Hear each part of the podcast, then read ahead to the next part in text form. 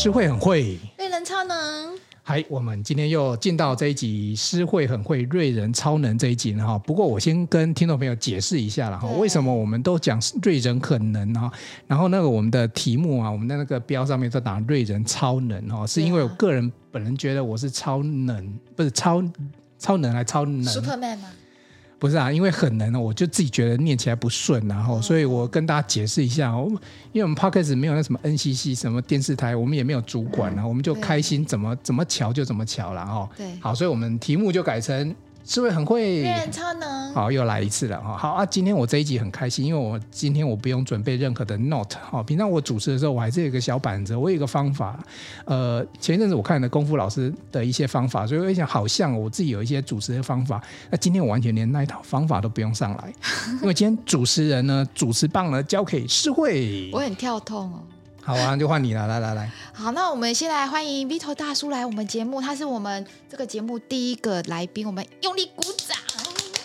哇，我是第一个来啊！对，我们节目也才这一个诗会系列的，真的吗？好荣幸哦。才第三集啊！哇，你知道吗？我我其实也很久没有那么早出门。啊，今天带了三个 cake 给我们，给你我还有丹娜店长。好好感动，啊、我们刚才已经先冰到 Justco 的冰箱里面去了。对，那是很有名的。然后我要先讲一下 Vito 大叔的声音，现现场听就是真的超好听的。我觉得很适合睡觉。刚好我们节目是九点三十八分晚上播，等一下要听完才能睡啊。哎、欸，你们有说到重点呢。我每次录音的时候，我的那个主持搭档啊，品熙都会说我的声音很无趣，听一听都会睡着。就是要睡觉，这一集很好睡。因因为男生的频率哈，这个频率其实就是很沉稳的频率，其实是很很播音员呐。哦，你知道以前那个就李济准。有没有那种我们那个年代的那个播音员的？好老哦，我没有听过李济准，没有啦，开玩笑，知道李济准。哎，对啊，好啊，那声声音不重要，其实刚才我们就直接进来，然后听众会觉得哦，这一集平常都是诗慧跟瑞仁那边乱聊，我们今天特别没有重金，但是礼聘了 Vito 大叔来到我们的录音的现场。不过诗慧先跟听众朋友介绍一下，Vito 是谁啊？他是哪根葱？哦，不是，他是何方神圣呢？Vito，我觉得他很厉害是。呃，他有一本书很有名，呃，这给给大家看是倒数六十天，这个 YT 才看得到哦。对了，我们现场 YT 这个礼拜天还会同步上档。对，然后呢，这本书是通常被 fire 掉，谁敢去写这个啊？他都被要被 fire 掉，这男人的尊严就已经在地上被人家践踏了嘛？那为什么你还有勇气出这本书呢？哎，我那时候也没想过真的可以编一本书啊。我那时候只是刚开始觉得很闷，你知道吗？你去想象嘛。你的老公啊，如果有一天在工作上遇到很不开心的事情，他回去好意思跟你讲吗？你那么优秀，我老婆跟你一样优秀啊，那我就觉得好痛苦哦。然后没有人可以讲，而且老板给我这个任务，他也没有跟办公室的任何一个人讲，我都快发疯了，像那个压力锅，你知道吗？然后我就想到小时候有那个树洞的故事，就挖个洞嘛，对对面喊啊，把它埋起来。我住台北天龙国，哪里有树洞可以挖？所以我就想到，对了，身为网络时代啊、哦，那来开个 FB 的粉砖吧。所以我就在那一天就开了粉砖，开始用匿名的方法，然后每天写一篇。我打个岔，所以老婆一开始不晓得这个粉砖吗？老婆，老婆一开始的时候，她是呃第一个知道的，可是也是过了几天才知道的。哦、oh，OK OK，嗯，就是我把一切都 say 啊，然后写了几篇之后，我觉得该跟她讲了，我我才跟她讲的。对啊，我记得他说什么，他睡一个晚上，然后第二天起来，哎呦，怎么有八千多个流量？对啊，吓死我了！那那是我人生中觉得很很惊奇的一件事。你没有下广告吗？怎么有办法一个晚上八千多个流量？哦，这我要感谢我的一个好朋友，就是我我都叫他是我的经纪人好友，书里面有提到，对，他是一个我的我的一个好朋友啦。嗯、然后他自己本身他就有在经营粉砖的经验了，嗯，所以那时候我打算干这件事的时候，我当然第一个就问他嘛，嗯嗯，我就说，哎。这个我遇到这种事，我想学你开个粉钻，可不可以？他义不义不义不容辞的就跟我说：“来，我来帮你做。”所以，我那个粉钻是他帮我帮我盖的。嗯，然后盖好之后呢，他就直接帮我在他的这个粉钻里面呢、啊，去去分享我的那一篇。所以我之所以能够第一天就有八千的流量，是托他的福，所以我很感谢他。哎，这很难。你在外面，我们要不晓得下多少广告，一天才会冲八千个。所以我说我很幸运啊！我这一路上虽然就是很衰啊，踩到了一些狗屎，可是我总会遇到一些像天使一般哦，帮助我的人。嗯，尤其是回头来看，我真的觉得一直一直出现，包含了最近最近遇到的一个天使哦，就是我前面的这一位诗慧学姐。哦，真的吗？真的真的。我以为你要讲品溪女神。品溪女神是去年遇到的。哦，今年度是我这样子。对，真的。你哎，你遇到的都有不只有天使般的心肠，都有天使般的脸孔。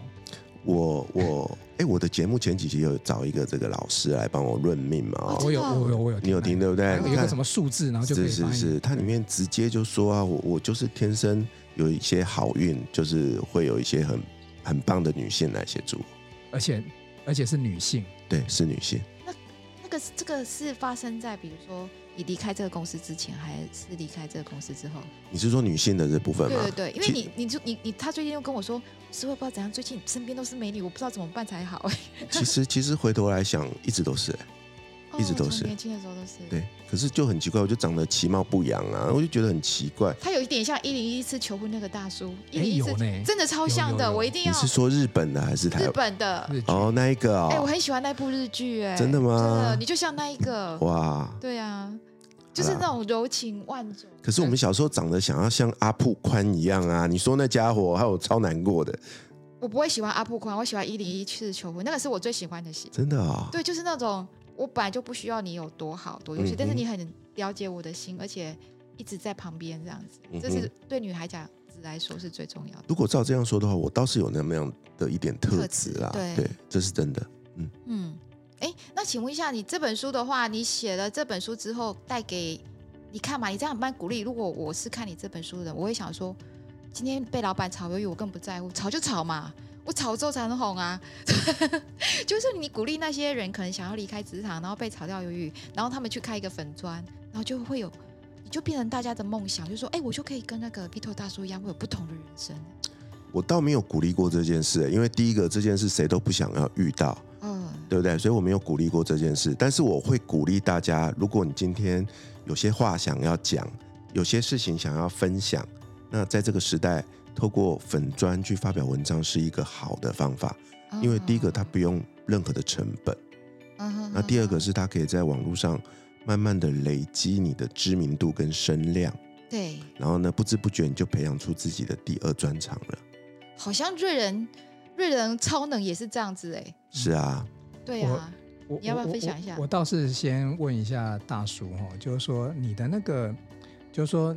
你你是真的被 fire 吗？因为有时候我记 fire 是一种说法，嗯哼，然后但是有时候是内心有有想要离开了，嗯、那正好老板，然后就回去就说，哎呀，我其实 fire，然后其实不好意思说我要离职，哎，这个也是有点。那我们来挖一下大叔的，我觉得他是很想留着，他没有想要离职。Okay, 我超想留着，这是我这辈子做过最爱的一份工作。他里面，因为他老实说，我最爱的是他。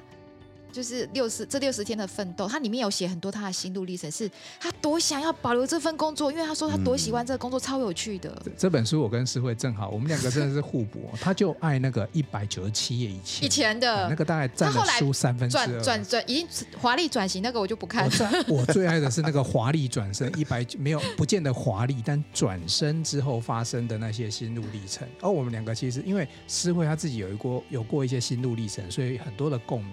对，那我刚才会问说，呃，大叔内心有没有想要一点点的离开？是因为我也离职，但是我跟你是不一样。我我我 echo 一下，就是我三月份离职，我前一年八月就跟我的大老板，就是大概就是 division head 这样子的一个一个职位，就说，哎，老板我要离职，但不是现在，因为我那时候还在做四五四零纳米，我说我会做完，华九做完我再走，这是我的风格，但是我怕。因为我我们研发哈就是没有停嘛，我今天做完这个之后，马上就下一个 generation，我可能要二八或者什么十奈米，所以其实我我怕那时候我要面对这个考验，所以我就很勇敢的跟老板说我要离职，四五做完，四零做完，but 现在我会好好做，所以我的那个历程跟你不太一样，但是我的那个。我的那个过程其实是我想离职，我想离职。我完全理解，因为我在过去的几次离职经验也有你这种状况，对。但是回到这本书的这个情境，呃，他是百分之百的，就是我很爱这份工作，我我我想要把它当做人生最后一份工作，做到我不能做的那一天。所以他是提拔年轻人，里面不管就是他写了很多代号的年轻人，他都想要给他们机会。其实这些年轻人并不是社会上说多好学历多优秀，都是可能出进社会，但是他超用心带他们的。因为可能年纪到了啦，就是说。到了突然到了某个年纪，你突然会发现有有有个字很重要，叫传承。对对啊，然后你会发现这些人身上，他们他们什么都有，唯一没有的就是你的经验而已。那这时候呢，你就会很愿意跟他分享一些经验。那你希望的就是让他们变得更好啊。可是重点是这些年轻人来，其实他们因为年轻人跟他跟我这些年轻人跟我们以前的年轻人不一样，他们会就直接表现他们的，比如说你说有一个年轻人二十几岁，可能从南部来吧。然后他可能早上那边什么甩笔呀、啊，干嘛的？可是他看了，他会用另外一个方方式去带他们。对啊，你要不要分分享这一位？我对他超有兴趣。真的吗？对啊。其实我遇到很多这样的人呢。那他里面五个都是这样子，可是有两个还蛮优秀的。对。我我必须说啦，每个人都是不同的个体，然后呢，我们都尽量在他身上发掘所谓的优点。那其实这也不是我坦白说，我在年轻的时候这件事做的不好。尤其是我第一次当主管的时候，真的是糟透了。因为那时候啊，你都不看不到别人的优点，你都只会专门去找他的缺点，然后就把他们搞得很辛苦啊，很累啊，对，对不对？然后所以那段时间，呃，我我觉得我遇到很大的一个挑战呐。所以你会发现啊，在这个社会上有很多就是类似的书，就是第一次当主管就上手之类的这样的书。对，那可是后来随着时间过去，慢慢也摸出一些诀窍嘛，对不对？就像是我们呃结了婚之后，第一次学着当丈夫，或者是有了小孩之后，第一次学习当父母，这些都是学习啊。然后慢慢的、慢慢的，你突然领略到，哇，原来身为父母、身为另外一半，或者是身为一个主管，最重要的是到底是什么？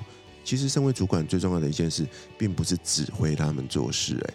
而是要让他们变得更好，这是我后来领悟到的一件事，所以我就跟以前不大一样，就是我我尽量去发现他们的那些无可取代的优点，去鼓励他们发挥。然后至于那些缺点呢，我会觉得那或许只是我认为的缺点而已。有机会他愿意跟我聊，我就会跟他分享我对他那件事的看法，但是我不会像以前一样，会觉得说真是不好，你必须要去改过来。完全我其实他们有有时候有点脱线夸张，但是我看不到你念他们。对不对？然后一个女孩子，她还留一支笔在你抽屉里面。对 对啊，你看的好仔细哦。我就喜欢看这些无聊，不是，其实她只是不不是无聊，因为她可以撩起我心中的悸动。诗慧是个很感性的人，很细腻的女孩子。我每次只要访问她说：“哇，那我快哭了。”我说：“没关系，我们录音间随时备有这个。”对啊，所以其实你们两个的搭配啊，我觉得也很绝配，就是就像瑞瑞恩哥说的一样，就是互补啊。嗯，挺好的，就像我跟我的主持搭档，我也是用这样的原则去挑的。对，真的人生互补这件事情蛮重要的哈。可是我看你说我有一个问题，就是你接到这个人事命令的时候，其实你的 team member 并不知道，对不对？就觉得对，不知道。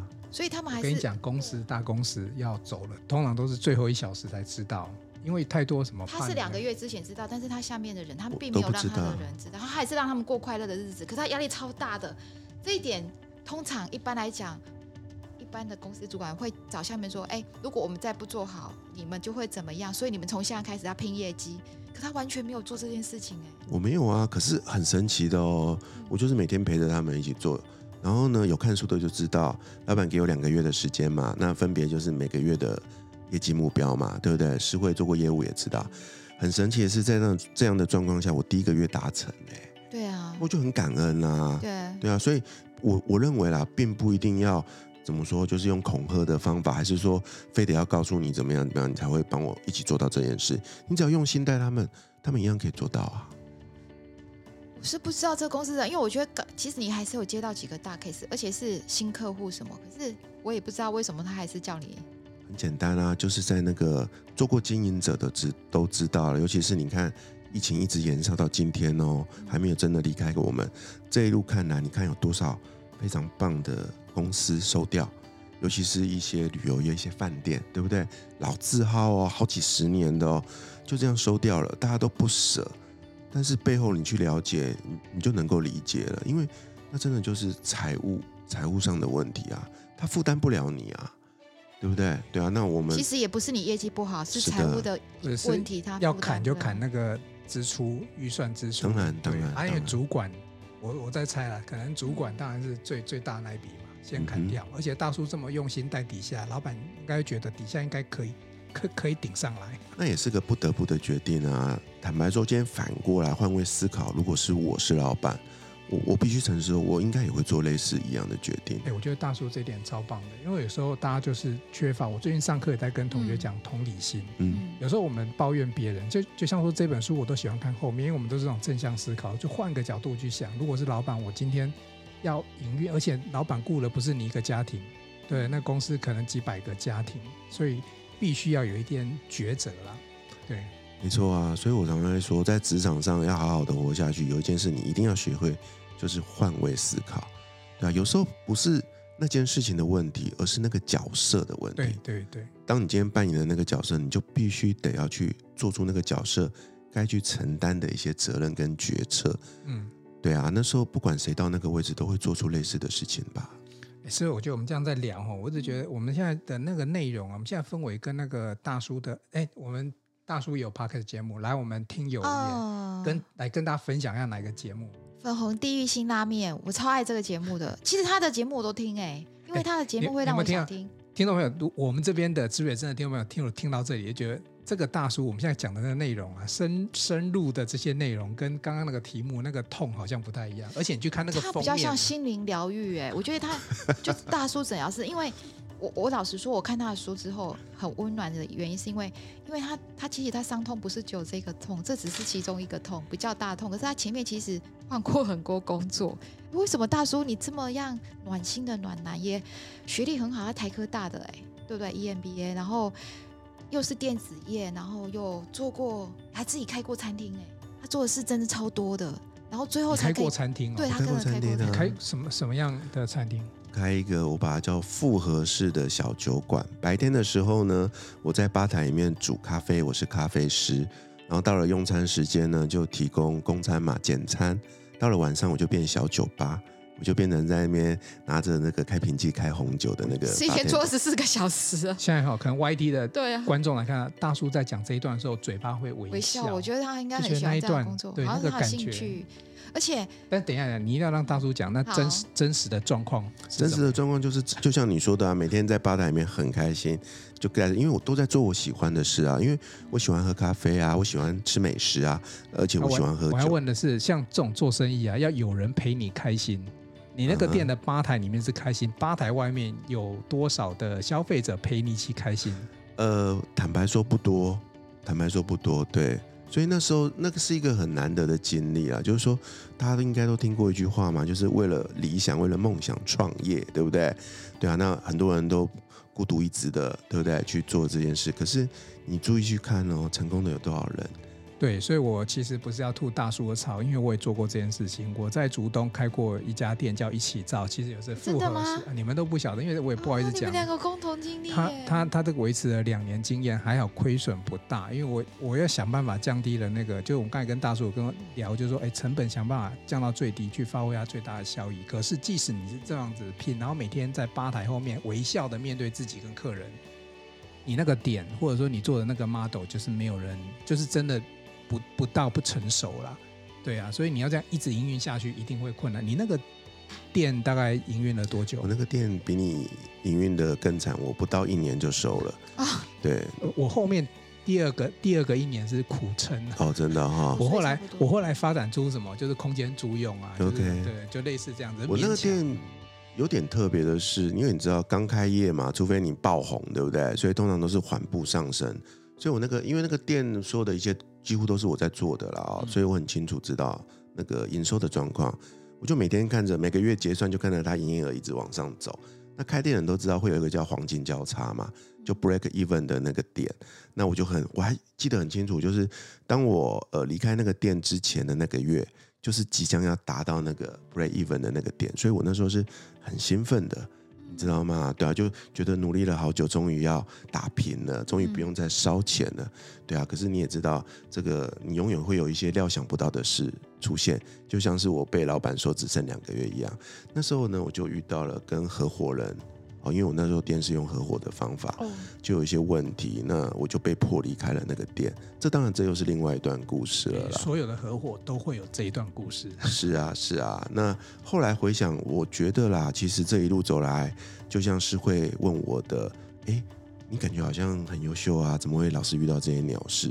我曾经也这样想过，哎，觉得自己超坎坷的。他以前很会念书，哎。我没有，我一直都不不会念书，就是因为不会念书，所以才会在出了社会之后，才会回学校去念了一个 EMBA，去弥补自己觉得。可是要可以念 EMBA，一定是在工作上表现不错，你才有办法上，因为 EMBA 是看社会经验。啊，我我我我我我只会说，就是年轻不够努力啦，所以你必须得到后面才去补很多东西。就是从工作经验认识。是的，是的，我也是这样。对啊，然后我回头去，我会发现，其实之前老天给你的这些考验或磨难，其实都在给你礼物哎，因为有了这些东西，有些这些经验，你心里面才会多少有一些可能不是那么多人经历过的事情，那些都会变成我的养分。之所以能够今天做这一些分享。甚至刚刚提到的大叔诊疗室，都是基于这些过去的经历而培养出来的。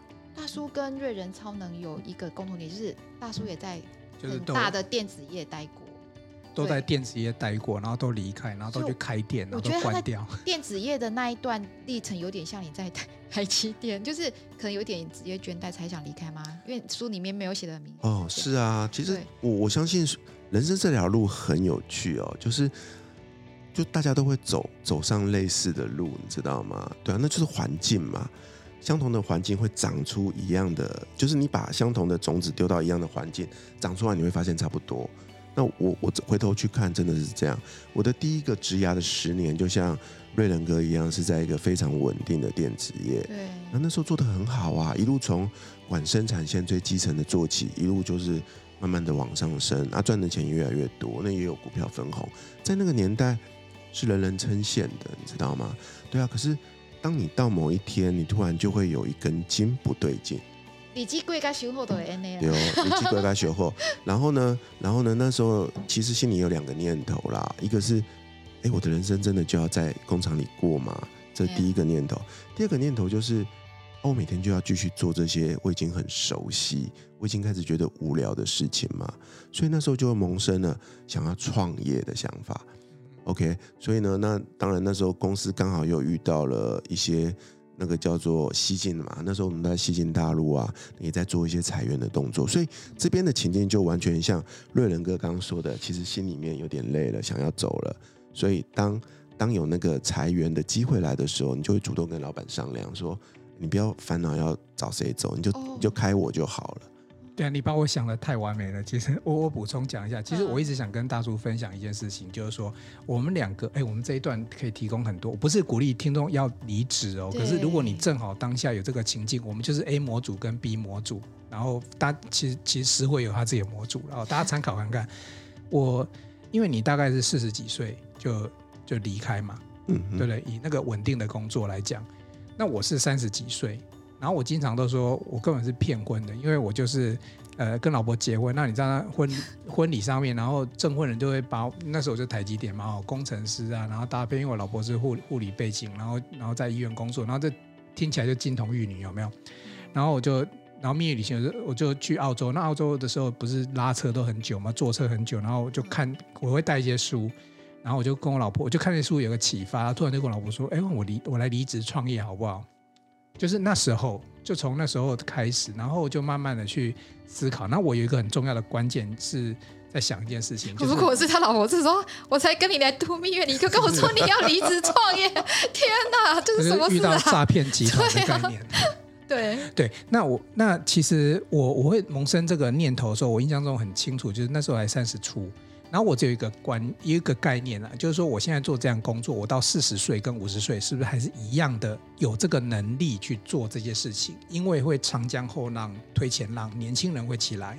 我们做研发的其实不断的靠脑力跟会有一些压力，那我觉得压力对我来讲是比，因为那时候就是经常就是胃食道逆流啊。其实我常常笑说，胃食道逆流这个毛病啊，是会跟我一样，我们压力太大了，所有的状况就不见了。然后医生会跟我讲说，找不出病因啊，压力型的这个胃溃疡什么之类的。那可是我觉得身体是一个其次，是我觉得那脑袋跟身体所受的那个压力，在我四十跟五十能不能继续承受？这第一个。然后第二个是。如果我今天在一家公司的技能，我学起来以后可以帮助我后面可以延长我的人生的产能，我觉得还不错。可我在半导体业，因为我在想一件事情，就是我学了很多的东西，我可能没有办法盖一座半导体厂，对，我可能没有那个资金跟跟能力哦，所以就是呃，我后来就是决决定了，就提早。所以我其实我想跟大家分享是，我们两个其实相差，我可能是提早了十年去做这个决定。对，然后大叔只是稍微晚一点，可是各有利弊啊。哦，因为没有，我要补充一下，我离开第一个电子产业的时候也是三十岁的时候。哦，我们是几乎同一年在做，那就是几乎啊，对，对，对，对，几乎同一年。那那时候想法跟你讲的不谋而合啦，因为那时候每天，因为我们那时候就在接代工嘛，就在接这个 Apple 第一代这个 iPad 的订单。我还记得那时候卖翻了，有我有买 iPad。对不对？工厂啊，二十四小时在加工，在那个加班，你知道吗？然后每个月都会发奖金，哇，大家都好开心，好开心哦。可是我心里面有一个声音告诉我，就是这些东西我没有什么太大的兴趣，我没有那个热情在。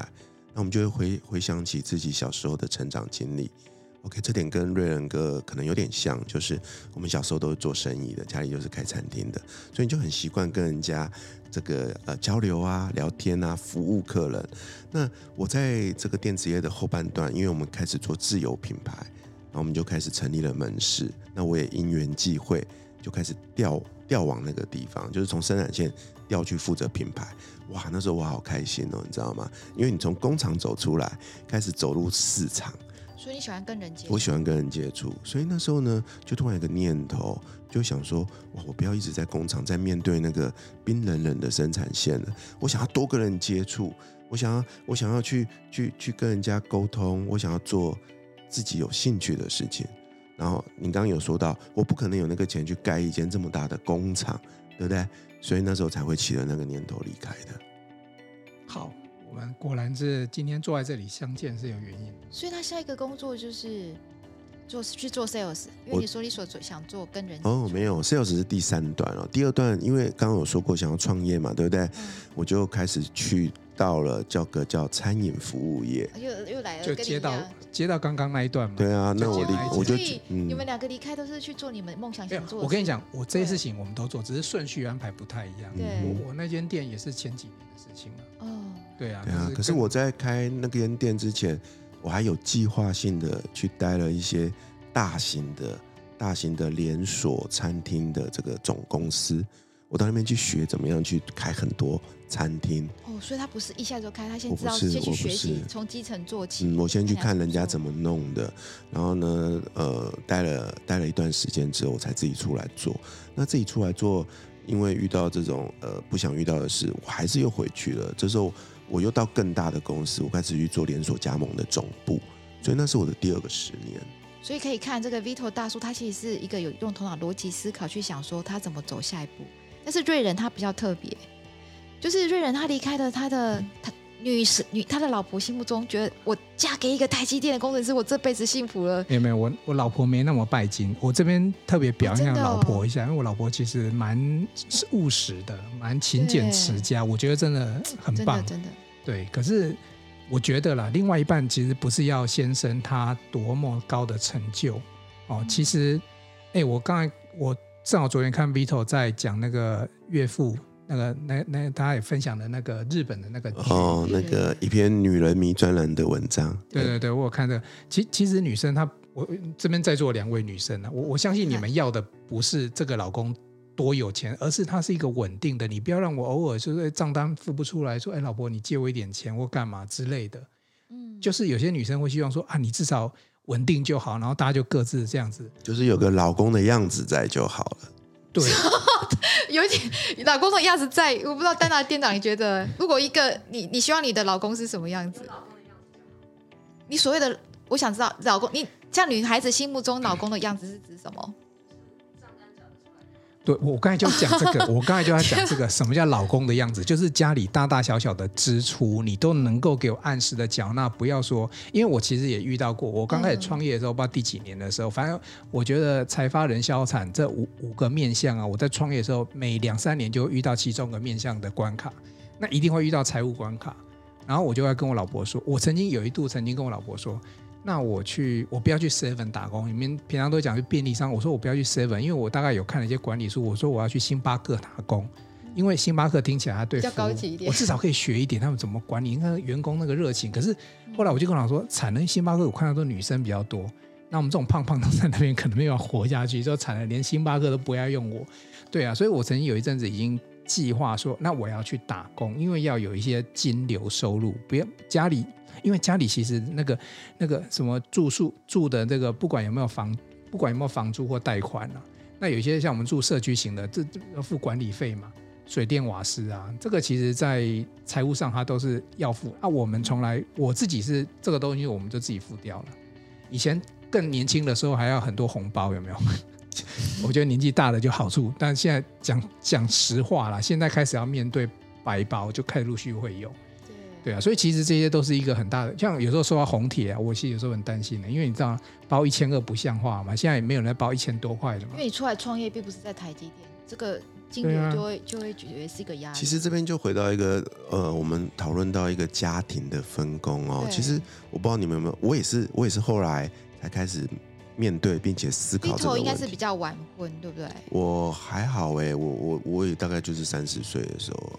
对，我看你的小孩比我们，那小孩国小四五年级，一个是国三，一个是小三，大的国三。哦，那差不多，对对对，差不多。对，我我想说的是哦，就是说，其实大家不知道有没有注意到，我们在传统每个家庭里面哦，都会有一些既定的印象，哎，比如说爸爸就是应该怎么样，妈妈就是应该怎么样，小孩就是应该怎么样。当这个家庭很正常。没有什么状况的时候，当然就就就合理的发展。但是我想说的是，现尤其是活在现在这个社会，其实有很多家庭没有办法像过去一样这么典型的，你知道吗？举例来说，如果说呃，过去常说一家之主嘛，一家之主大部分都会觉得是父亲，那是一个父权社会。但是在现在这个时代，其实有很多的一家之主是母亲呢。你知道吗？尤其是像像现在的社会，有很多像诗慧一样这么优秀的一个女性。那我问你一个很现实的问题嘛：如果今天一个家庭里面，太太比先生会赚钱，太太比先生能力好，或者是反过来，先生煮的菜比太太好吃，先生整理这个家事的能力比太太优秀，那我问你，你会说这两个人还是要维持原本我们对家庭的认知吗？有没有一个可能是妈妈？扛起了家庭主主要的大部分的这个叫做经济责任，然后呢，家里面大大小小的杂事换成有比较细致的先生来负责。有，我跟 Vito 回馈一下我家的状况，就是其实我们都是男女平等。我跟我老公，嗯、因为大家都在这个社会，我想以 Vito 跟瑞仁来看，其实跟老婆就是男女平等。那我老公其实做了一个蛮软性工作，因为以前都出差要去美国。那你知道我常常。我在哺乳期或是怀孕的时候也要出差，那我在哺乳期，你知道我都坚持要喂孩子亲喂，亲喂，对，所以我每次出差都必须冷冻很多牛奶。那到机场，你不可能说我出差就不会有奶这件事情，大家还是跟石头一样。那我会在机场拿那个胖噗在厕所里面，就是在那边先吸吸奶。哎，应该我们听众都是爸爸，没关系，这是一个蛮健康的观念。那我的。同事们就是阿弟啊，或是我记得丁博吧，就是很多阿弟会说：“戴夫，你飞机要开了，赶快出来！”这样子，我我赶快把它把它丢到那个洗那个洗手间里面呢，然后就赶快出去上飞机。所以我为什么一直会有奶，就是因为我每次出差都一直带了一个胖母在洗奶，回去的话继续继续喂。其实女生真的很辛苦哦，因为这个不是只是要亲喂而已。如果说这个奶没有出来的话，它会它会阻塞。这个我可是我很坚持小孩子的健康，所以。因为看到这样，那其实我老公本来在一个非常好的 IC 设计工作，就是六日也要加班，就是也是爆，因为你知道清楚的电子业都很爆肝。那他看到我这么忙，又看到我有我帮他生了三个小孩，我算是还 还不错的女性。那那他看他觉得小孩子这样太辛苦了，所以他真的为了我换了一个比较不辛苦的 IC 设计公司工作。嗯，这个就是很棒的一个互补啊。对对对。我常说一个家庭之所以两个人能够。呃有缘结合在一起，就是带着一个呃共同的承诺了，你知道吗？就是我们两个一加一大于二，要让彼此活得更好，对不对？诗慧，你刚刚说的例子很棒啊，但是我想反过来问哦，我身边我身边有有女性朋友，曾经因为自己挤不出奶而感到深深的内疚，而就内疚了一辈子，因为她会觉得是我没办法挤奶出来，才让我的孩子后面长得不好。比如说喝牛奶就好了啊。是啊，对啊，那那我想说的是，我想说的是，这就是一个关于传统的这种呃角色。角色的一个一个赋予，你懂吗？因为他觉得说我是母亲，我就非得做好这件事。其实我第一胎也没什么奶哎，就是，嗯、所以我我老大到现在就说我是我们家喝奶喝最少，可是他没有比较笨啊。我只今年可能会可以变成，搞不好他都喝那个 S 二十六。没有没有，我们很穷，那时候就是喝克林而已，嗯、就是大罐黄色的那个克林啊，嗯、人家还是长得好好的，啊。所以透过这几件事情呢，我我我想跟大家分享的是啊，就是。大家其实有时候可以试着去抛掉一些既定的想法、观念上的包袱啦。我就说很多事情，如果我们可以做，而且很顺利的去做，就做吧。可是有时候你就会碰到一些没办法做的事情，那这时候呢，就是要放下心中的成见，夫妻俩彼此走过那个难关。顺着这个话题，我倒是有有一个议题问一下两位哈，因为我们都是各自各自的家庭啊。我很好奇，其实我从来也没有跟我老婆讨论过这个议题，但我好奇你们怎么去处理这个议题，就是家庭的财务哦，双方因为大家可能都有工作，那你们是什么样的一个状态？我先讲我家的，我家的状态就是大部分的支出我来处理，然后呢，我我们没有去切割一个什么共同基金账户，然后我们各自的的收入也会就各自运用，但是我们会有一个默契。我现在谈的是说。我们家有一个很神奇的默契，就是什么，比如说出去吃饭，那可能我都都我刷，可是偶尔我老婆看到我有一点今天这个月状况不太好，哎，她就会付钱，或者说采购采买生活必需品，我们从来没有说哎你去付钱，反正就有人会付钱。然后我一直觉得哎这样对吗？不是应该要讲好或干嘛？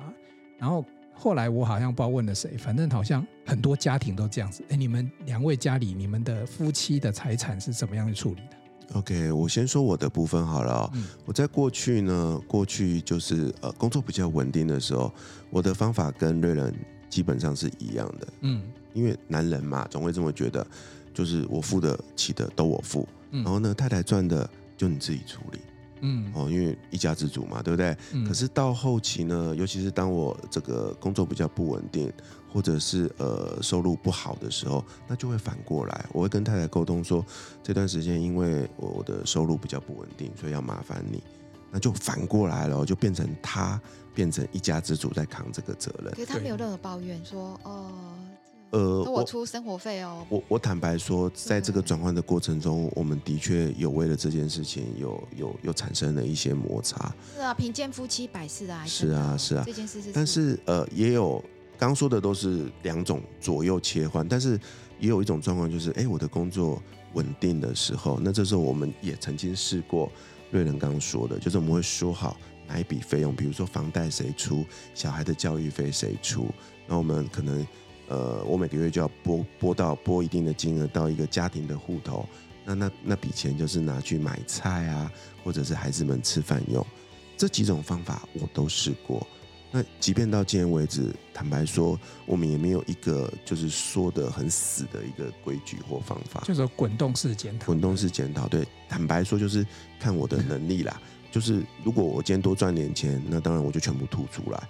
然后呢，吐出来不够的时候，那就要麻烦太太。哎，那我我倒是想问一下诗慧，你你们家是什么状况？你书上都写说四年四千万，感觉很像小富婆。是啊，你们家是什么状况？最近我跟我老公就是，我算我们两个是叫做经济独立，然后他可能管他的账户，我管我的账户，但是我们家庭还是可以滚动的很好。我觉得我比较幸运，是我老公没有像你们这么有梦想，就是他就是一个就是。他但我很有安全感，就是我永远都不用。欸、你现在讲说幸运叫做没有梦想，没有人家是有梦想。不是，就是他不会想说哦，他有一个梦想，然后他就不干了这样。